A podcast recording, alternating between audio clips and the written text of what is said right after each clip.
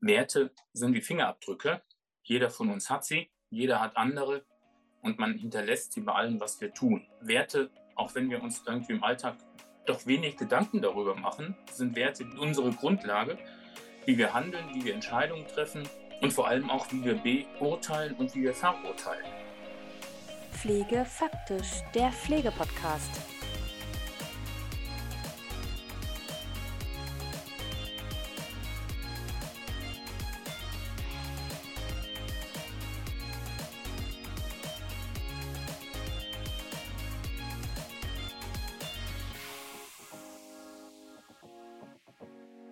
Powered by Medifox Dan.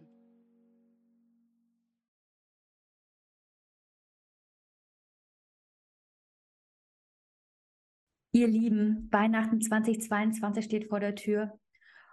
Und ja, ich kann sagen, ich blicke auf ein wirklich sehr erfolgreiches Podcastjahr 2022 zurück. Mit total vielen spannenden Gästen und Expertinnen und Experten zu ganz vielen unterschiedlichen Themen, fachlichen Themen, aber auch ganz aktuellen Themen aus der Pflegewelt.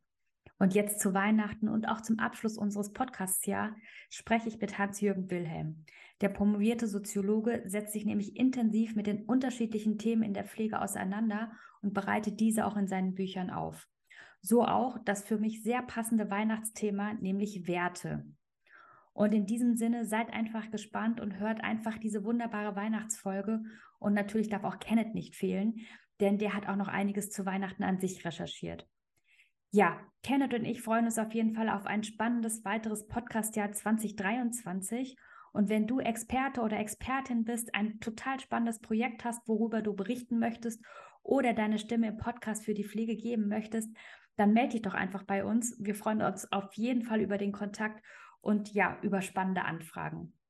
Euch allen jetzt erstmal frohe Weihnachten und einen guten Rutsch ins neue Jahr 2023. Und jetzt geht's auch endlich los mit der Podcast-Folge. In diesem Sinne, wir hören uns. Ja, lieber Hans-Jürgen, dir ein herzliches Willkommen zurück hier bei Pflege faktisch bei mir im Podcast. Und ja, jetzt sind wir ja schon in der Weihnachtsfolge sozusagen. Es ist jetzt kurz vor Weihnachten und vielleicht einmal ganz kurz noch zu dir, Hans-Jürgen. Wer dich jetzt noch nicht kennt aus Folge 104, du bist promovierter Soziologe und Wirtschaftsjurist und Buchautor und du kennst im Endeffekt dich auch super gut in der Pflege und im Gesundheitswesen aus, aus all deinen Tätigkeiten in Geschäftsführer- und Leitungspositionen in unterschiedlichen Stationen, in den stationären Einrichtungen. Und ja, heute sprechen wir in unserer Weihnachtsfolge einmal über dein aktuelles Buch, nämlich Werte gehen heute anders. Und ich finde, Werte und Weihnachten passt ja auch total gut zusammen. Und ja, vielleicht einmal dann zu dir, beziehungsweise vielleicht auch nochmal zurück zur Folge 104, weil die hat mich nämlich nachhaltig immer noch sehr beeindruckt.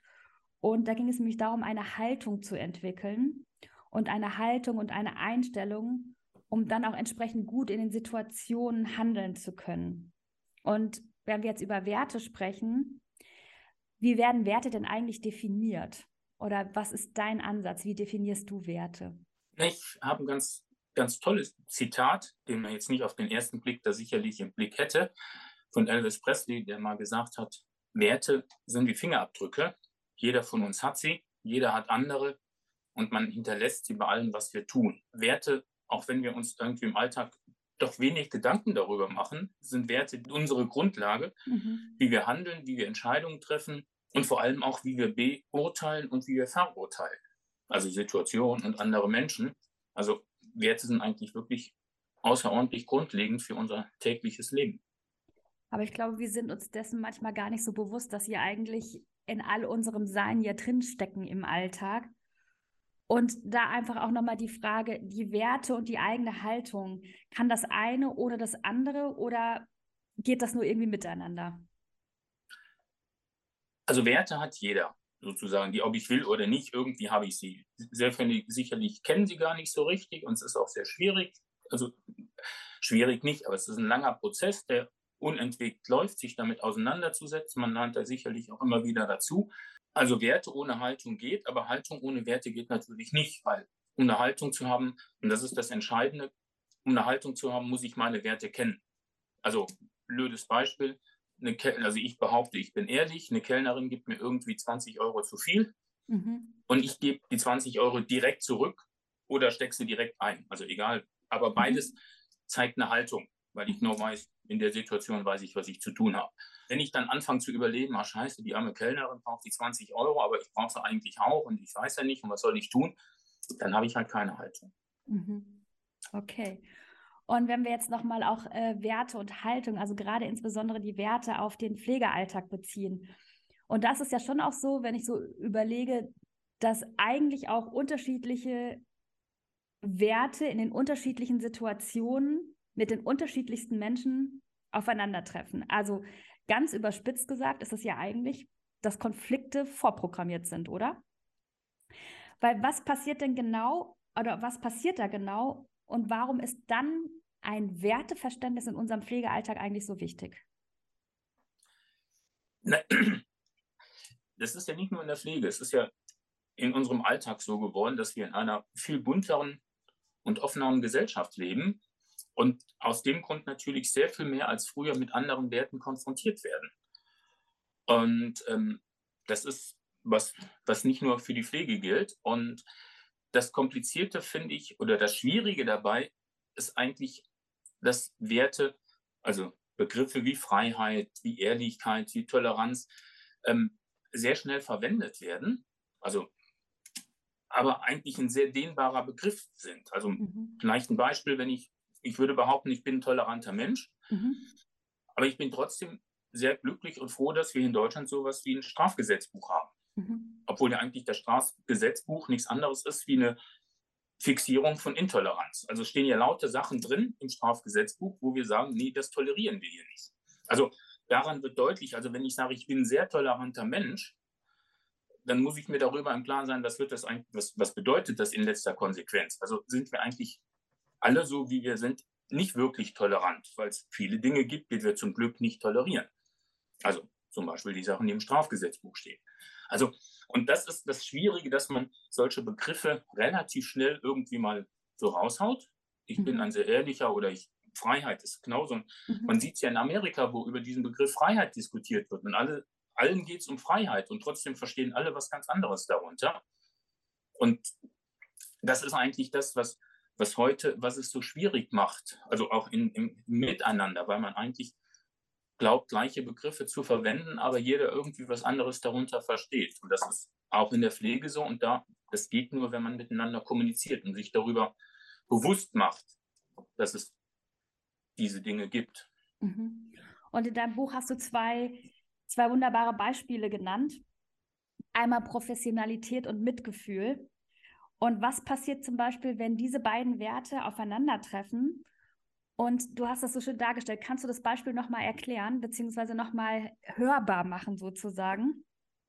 Ich kann es versuchen, ja. Ähm, also, ich glaube, ein ein großes Problem, was wir oft haben, oder wir versuchen immer zu entscheiden, entweder oder und den richtigen falsch. Also wenn wenn ich jemand habe, der, der für den die, dieses Thema Professionalität wichtiger ist und jemand, der sagt, ähm, für ihn ist diese Mitmenschlichkeit wichtiger, dann, dann entsteht so ein Gegeneinander, anstatt äh, eine Erkenntnis, dass es eigentlich um eine gute Balance geht, beziehungsweise auch zu gucken, wer kann eigentlich was. Also jemand, der, der sagt, ich möchte professionell handeln, sagt ja nicht unbedingt, ich möchte unmenschlich handeln. Oder jemand, der Mitgefühl hat, sagt ja nicht, ich will aber total unprofessionell arbeiten. Also dass beides ineinander greift. Und, und oft entsteht so eine Diskussion, gerade in der Pflege, ja, dass gesagt wird, ähm, du hast ja gar kein Mitgefühl, du bist ungeeignet für die Pflege, wenn du da so, so nüchtern rangehst und der andere sagt, ja, du bist irgendwie ein Weichei und du lässt dich irgendwie unentwegt beeinflussen und ähm, dann entsteht, dann, dann ver, ver, wie soll ich denn sagen, dann verspiele ich die Chance, sich, ja, eine, eine gute Balance zu finden, sich aufeinander einzulassen und im Alltag zu sehen, was kann eigentlich der eine und was kann der andere und wo, wo gibt es vielleicht Situationen, wo es dann besser ist, dass, dass der eine Mitarbeiter hingeht, also dass man so ein bisschen schaut, wer kann eigentlich was und sich als Team da findet und nicht in eine Bewertung kommt, was ist eigentlich richtig und falsch, sondern ich finde es immer wichtig, eine gute Balance da zu finden. Und beide Werte sind ja per se nicht schlecht und auch nicht gut. Also das, was ich vorhin auch sagte, mit der Toleranz und der Freiheit. Ich muss einfach immer sehen, ähm, dass Werte wie soll ich das sagen, wie, wie beim Salz beim Kochen. Wenn ich zu viel davon habe, ist es einfach schlecht, aber ohne Salz ist halt auch blöd. Und eine gute Mischung zu finden, die gute Balance. Das ist, glaube ich, das Entscheidende im Alltag.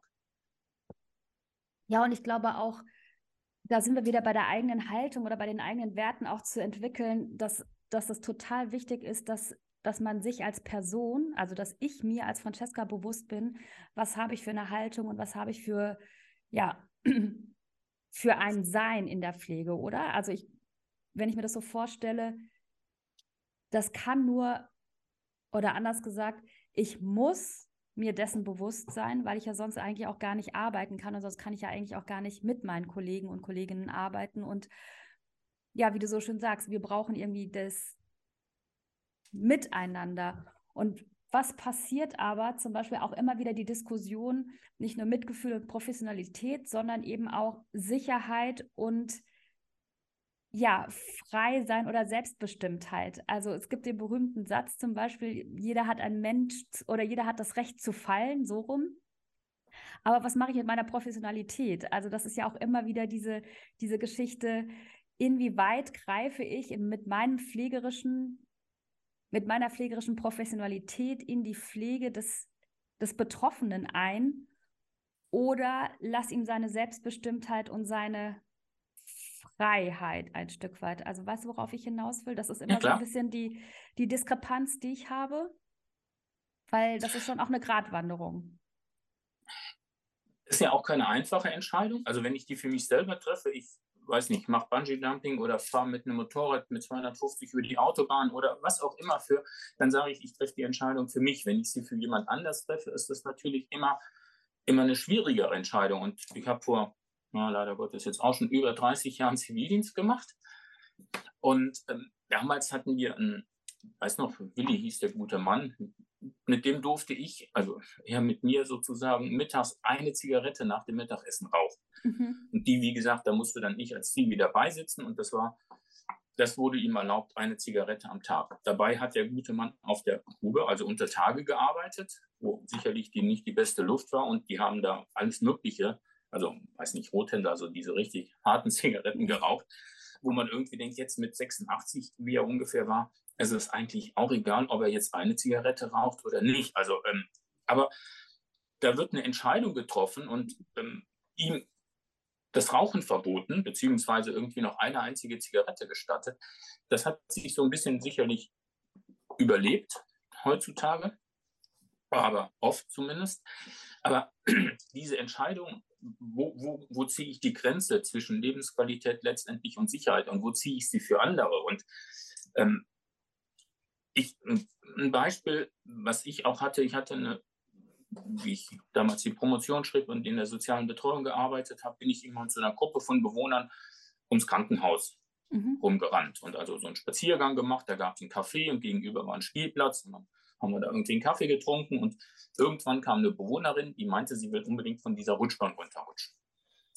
Das haben wir dann, habe ich ihr dann dabei geholfen, dann ist sie da raufgekrabbelt und ja, wie das dann so war, sie hatte eine Strumpfhose an, die ging dann irgendwie kaputt und das gab dann Gespräch und so kamen wir halt auch im Pflegebereich dann in die Diskussion, weil ich sage, ja, die Strumpfhose ist halt kaputt, weil sie die Rutschbahn runterrutscht. Und das wollten die dann zuerst nicht glauben. Und letztendlich war dann nachher die Frage, also im Krankenhaus, das war immer irgendwie ein richtiges Event. Wenn sie da rutschte, dann da die Leute am Fenster und klatschten und fanden das total toll. Das ist ja alles prima. Ähm, ich war mir auch darüber bewusst, wenn die gute Frau jetzt irgendwie blöd aufkommt unten und sich den Oberschenkelhals bricht, dann schlägt dir dieses ganze äußere Bild auf einmal von total toll in, wie kann man nur so bescheuert sein, mit einer Frau mit 86 auf eine Rutschbahn zu gehen. Und das ist das, was ich ähm, also die Frau war nicht dement, die wusste, was sie tut und wollte mit 86 eine Rutschbahn runterrutschen. Und ähm, ich glaube, es gibt risikoreichere Dinge. Aber natürlich ist die Frage, wenn ich jemand ins Pflegeheim gebe, dann erwarte ich ja, dass man auf den aufpasst und dass man für den Entscheidungen trifft und ihn vielleicht nicht von der Rutschbahn runterrutschen lässt. Also, und das, glaube ich, ähm, das, das macht das, das Ganze wahnsinnig deutlich und ähm, die Diskussion, die wird es einfach geben. Und wenn irgendwas passiert wäre, hätte es die Diskussion gegeben. Und dann ist natürlich die Frage, warum gehen Sie mit meiner Mutter äh, auf den Kinderspielplatz? Ja, ja.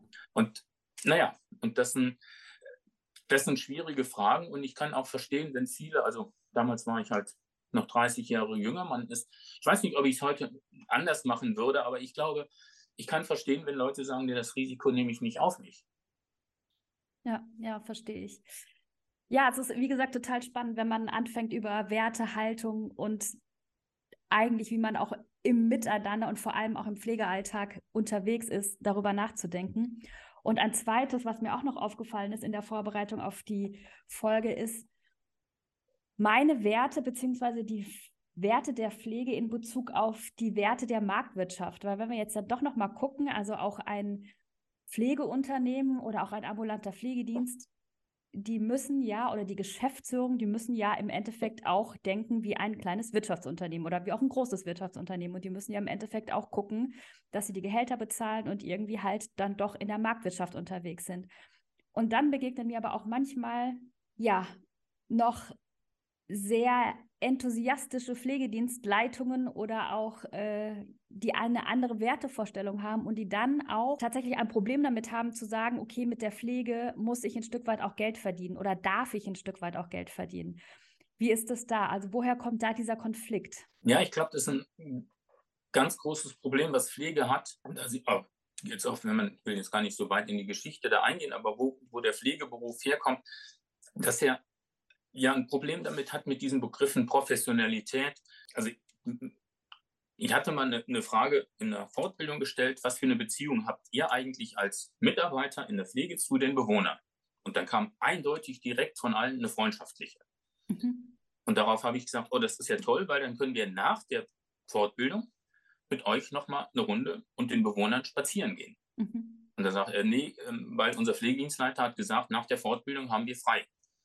Wo ich sage, ja, genau deshalb, weil ihr habt frei und dann habt ihr doch dann die Chance, mit euren Freunden irgendwie eine Runde spazieren zu gehen. Das finde ich großartig. Daran merkt man, dass Pflege da schon ein Problem hat, die Beziehung klar zu definieren, weil natürlich ist es keine freundschaftliche Beziehung. Aber Pflege hat ein Problem damit zu sagen, ich habe eine professionelle Beziehung, als wenn das was Schlechtes wäre. Was, äh, aber das habe ich ja. Und ähm, daraus passieren aber Dinge, die, die auch für Bewohner außerordentlich undankbar sein können und unbefriedigend. Also wenn ein anderes Beispiel, ein 60-jähriger schwer krebskranker Mann hat einen Mitarbeiter eingeladen zu seinem 60. Geburtstag. Und der Mitarbeiter sagt zu ihm, oh, ich würde wahnsinnig gerne kommen, aber das ist mein freies Wochenende. Mhm. Wo ich irgendwie sage, ja, aber das heißt ja unterm Strich, wenn ich dafür bezahlt werde, komme ich natürlich gar nicht auf deinen Geburtstag, aber das ist mein freies Wochenende und da musst du verstehen, dann komme ich nicht das ist ja eine Aussage, die eigentlich für einen Menschen außerordentlich verletzend sein könnte. Darüber hat der Mitarbeiter sich ja gar keine Gedanken gemacht. Also es, das war ihm in dem Sinn ja auch gar nicht bewusst und er wollte den anderen, also den Bewohner ja auch nicht verletzen. Aber das ist eine Konsequenz davon, dass ich mir nicht bewusst bin, was für eine Beziehung habe ich eigentlich wirklich und mir eingestehe, es ist definitiv keine freundschaftliche Beziehung. Mhm. Und ähm, Pflege tut sich einfach wahnsinnig schwer damit. Und es ist im Prinzip wie das, das Gleiche, was ich vorhin hatte, was die gute Balance angeht. Also auch Wirtschaftlichkeit ist ja auch nichts Schlechtes zunächst mal. Also wie das Salz, wenn es zu viel ist, wird es immer schlecht. Aber auch Mitmenschlichkeit wird, wenn es zu viel ist, schlecht. Also wenn ich wenn ich zu sehr helfen will, dann besteht die große Gefahr, dass ich irgendwann sowohl über meine Grenzen gehe, als auch über die Grenzen meines Gegenüber. Also jeder von uns kennt den Satz, ach, ich wollte doch nur helfen. Also mhm. sozusagen, das ist doch total schief gegangen, aber ihr müsst doch sehen, ich habe es wenigstens gut gemeint. Das passiert, wenn, wenn ich übergriffig werde beim Helfen und da eine gute Balance zu finden. Und was Wirtschaftlichkeit angeht, es ist ja prinzipiell nicht schlecht. Gerade in der heutigen Zeit sehen wir das immer wieder zu schauen, dass wir mit den Ressourcen, die wir haben, verantwortungsvoll und gut umgehen. Und das ist letztendlich auch wirtschaftliches Handeln. Mhm. Ja. Und Thema Ressourcen und wirtschaftliches Handeln, vielleicht noch mal einmal ein bisschen übergeordnet, weil das ist ja auch unsere Weihnachtsfolge und äh, kommen von den Werten und jetzt zu Weihnachten, also wie gesagt, ist der 23.12. und es ist kurz vor Weihnachten. Werte und Konsum, wie passt das denn deiner Meinung nach mit Weihnachten zusammen? Oder passt das überhaupt zusammen? So, hier grätsch ich mal kurz zwischen. Und zwar habe ich mal ein bisschen was zum Thema Bescherung rausgesucht, was ja auch sehr viel mit dem Konsum heutzutage zu tun hat, da wir uns ja als Menschen gegenseitig beschenken. Und zwar ist die Bescherung neben der Heiligen Messe heute wahrscheinlich die zweitälteste aktiv gelebte Weihnachtstradition, vor allem für Kinder. Denn sich gegenseitig mit Geschenken zu beschenken, ist auch für Erwachsene oder generell für Menschen heute weitaus mehr als nur eine Zeremonie. Also für viele Menschen ist es mittlerweile sogar der zentrale Teil der Feierlichkeiten für Weihnachten. Und Kinder empfinden die Bescherung ohnehin als absoluten Höhepunkt beim Fest. Ich denke, das ist klar. Was ganz interessant ist, während bei uns heutzutage der allgemeine Konsens ist, dass wir in Deutschland am 24., nämlich am Heiligabend, die Bescherung haben, ist es ja in England zum Beispiel so, dass das Christkind erst am Morgen des 25. beziehungsweise in der Nacht von dem 24. auf den 25. kommt. Und auch das war aber nicht immer so, denn in früheren Jahrhunderten war es tatsächlich so, dass die große Gabenverteilung durch den Nikolaus erledigt wurde und das schon am 6. Dezember. Geändert hat sich dieses Modell der Gabenverteilung am 6. Dezember tatsächlich durch die Reformation im 16. Jahrhundert und maßgeblich durch Martin Luther selber. Die Frage ist, warum? Die evangelische Kirche lehnt Heiligenverehrung und Personenkult ab. Also im Vordergrund sollte allein die Geburt Jesu Christi stehen.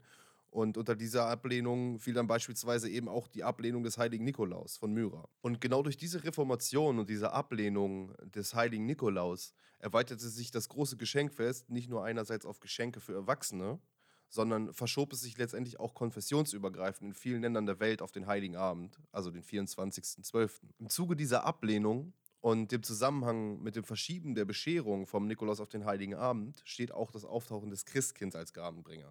Und auch dieser Brauch ist direkt auf das Wirken Martin Luthers und der Reformation zurückzuführen und ist demnach eine sehr, sehr junge Weihnachtsgeschichte eigentlich. Und ähm, der Sinn dahinter war, dass gerade Kinder diese Symbolfiguren geliebt haben. Und so musste natürlich nach dem Abdanken des Nikolaus eine andere Symbolfigur gefunden werden. Nichtsdestotrotz verdeutlicht das natürlich, dass das Schenken und Beschenktwerden an Weihnachten eigentlich schon immer Tradition ist. Und somit ist es natürlich auch in der heutigen modernen Welt eigentlich gar nicht von der wirtschaftlichen Dynamik zu trennen. Interessant ist aber trotzdem zu wissen, dass trotz des steigenden Konsums auch die Nächstenliebe wächst.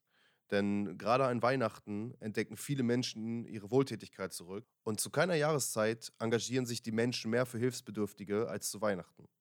Ich denke, man kann also guten Gewissens sagen, dass trotz des steigenden Konsums unsere Werte nach wie vor die gleichen sind. Nur halt eben ergänzt damit, dass wir heute deutlich mehr Zugang zu Geschenken haben und die Palette viel, viel breiter gefächert ist. Aber mal gucken, was Hans-Jürgen noch dazu sagt.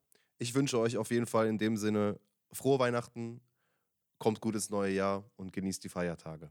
Wir hören uns. Also ich glaube, das ist, ähm, das ist wirklich was, was jeder für sich selbst irgendwie auch, auch finden muss. Ähm, natürlich hat das dieses christliche Fest nicht mehr die Bedeutung, die es vielleicht vor 50 oder 100 Jahren bei uns hatte.